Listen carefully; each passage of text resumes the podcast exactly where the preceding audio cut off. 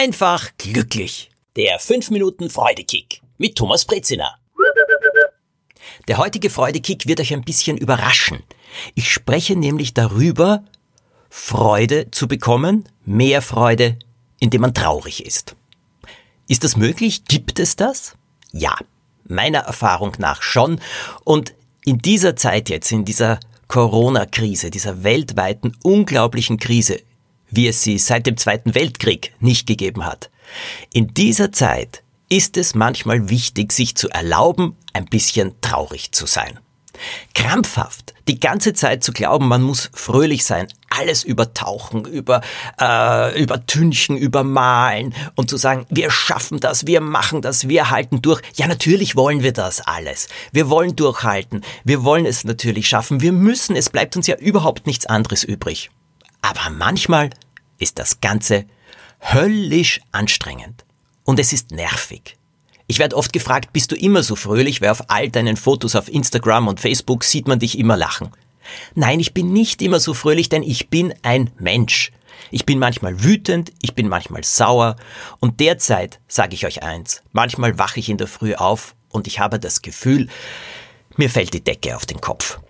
Jetzt geht's mir gut, trotzdem und ich habe den großen Vorteil, ich wohne sehr schön und ich habe auch einen Garten. Das alles ist ja schon sensationell gut, aber trotzdem, mir geht mein Anführungszeichen normales Leben ab. Mir gehen die anderen Menschen ab, die ich treffen kann. Mir geht es ab, beruflich Menschen zu treffen. All das fehlt mir sehr.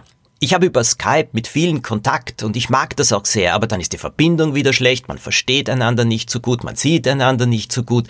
Es ist nicht das Gleiche. Ja, es ist wichtig, das Beste daraus zu machen.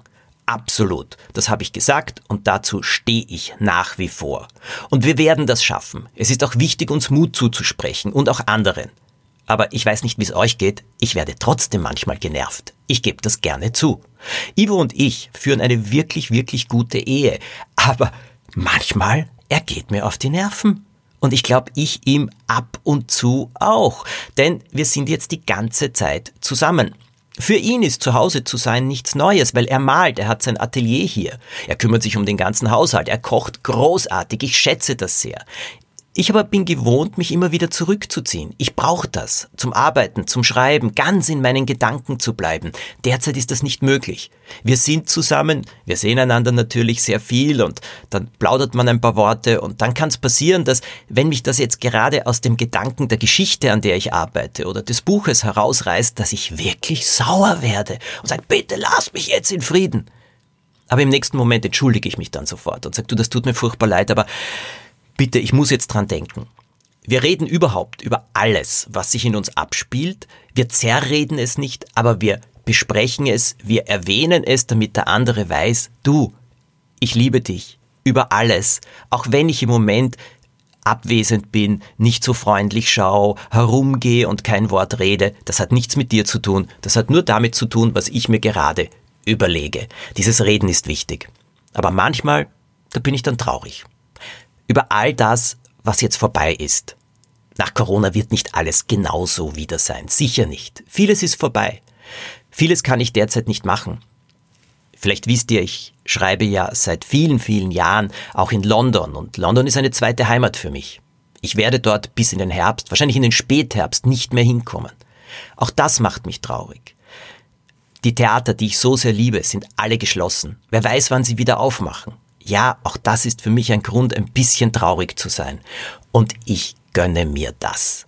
Ich gebe mir die Zeit, auch einmal ein bisschen traurig zu sein. Und es tut gut. Ich versinke aber nicht drinnen. Absolut nicht. Aber dieses zu sagen, es ist traurig. Und ich hätte es gerne anders, aber es geht nicht anders.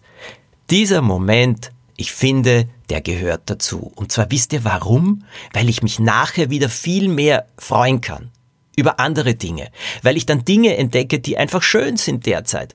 Und auch so viel mit einem Partner oder einer Partnerin zusammen zu sein, das kann ja auch sehr viel bringen, weil man einfach sieht, dass man einander sehr mag, dass man ein gutes Team ist. Ja, es gibt so viele Dinge, die sich auch gut entwickelt haben. Aber den Lagerkoller gibt's auch. Und wie gesagt, sich ein bisschen Traurigkeit zu gönnen, ist erleichternd.